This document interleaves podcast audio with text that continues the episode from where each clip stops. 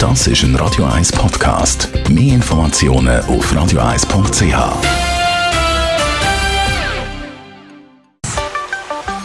Der Finanzratgeber auf Radio 1 wird Ihnen präsentiert von der UBS. Wir reden heute über Form von Eigenmitteln. Stefan Stotz, UBS Regionaldirektor Zürich. Wenn ich jetzt eine Wohnung will kaufen, wie gehe ich da am besten vor betreffend Eigenmittel? Wenn man eine Wohnung gefunden hat, die einem gefällt, dann stellt sich ja oft die Frage, wie kann man die finanzieren. Typischerweise ähm, gerade Neukäufe werden in der Schweiz in Kombination mit Banken zusammen, sprich Hypotheken finanziert und dann kommt sehr schnell ähm, die Frage nach den Eigenmitteln. Was für Formen gibt es denn von Eigenmitteln? Äh, bei den Eigenmitteln gibt es eigentlich so die echten und die anderen Formen. Am Endeffekt ist alles echt, aber es gibt die Regel, dass man sagt, etwa 20% Eigenmittel müssen sicher vorhanden sein.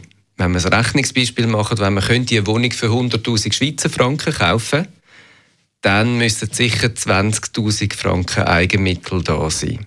Was sind denn so Eigenmittel?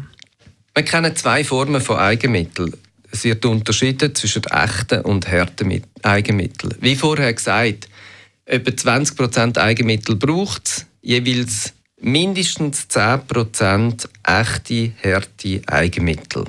Unter denen verstehen wir, das können Ersparnisse sein, also Bargeld auf einem Konto. Das kann logischerweise auch sein, dass man Wertschriften umwandelt in Bargeld und dann irgendwo braucht, um den Kauf zu tätigen. Das könnte auch ein Vorbezug sein aus dem Vorsorgekonto der dritten Säule oder der Vorbezug Rückkaufwert von einer Versicherungspolice. Unter dem verstehen wir eigentlich so echte Eigenmittel. Dann gibt es auf der anderen Seite natürlich die anderen Eigenmittel und die orientieren sich viel stärker eigentlich an den Vorsorgeeinrichtungen. Das sind Bezüge oder Verpfändungen von der Pensionskassengelder, also von der zweiten Säule, oder Verpfändung von Vorsorgegeldern aus der dritten Säule. Das heißt, man kann die Vorsorgegelder eigentlich dazu anziehen, um die Eigenmittel quasi zu stärken. Gibt es da irgendetwas auch noch zu beachten beim Thema Eigenmittel?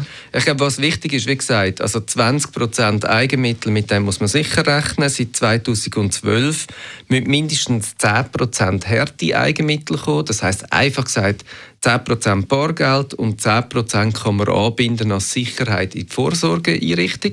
Dem muss man sich einfach klar sein, dass das logischerweise würde die Leistung von der Vorsorgeeinrichtung schmälern und das muss man einfach super abklären, was das bedeutet. Den Beitrag kann man übrigens auch nachlesen als Podcast auf radioeis.ch. Das ist ein Radio 1 Podcast. Mehr Informationen auf radioeis.ch.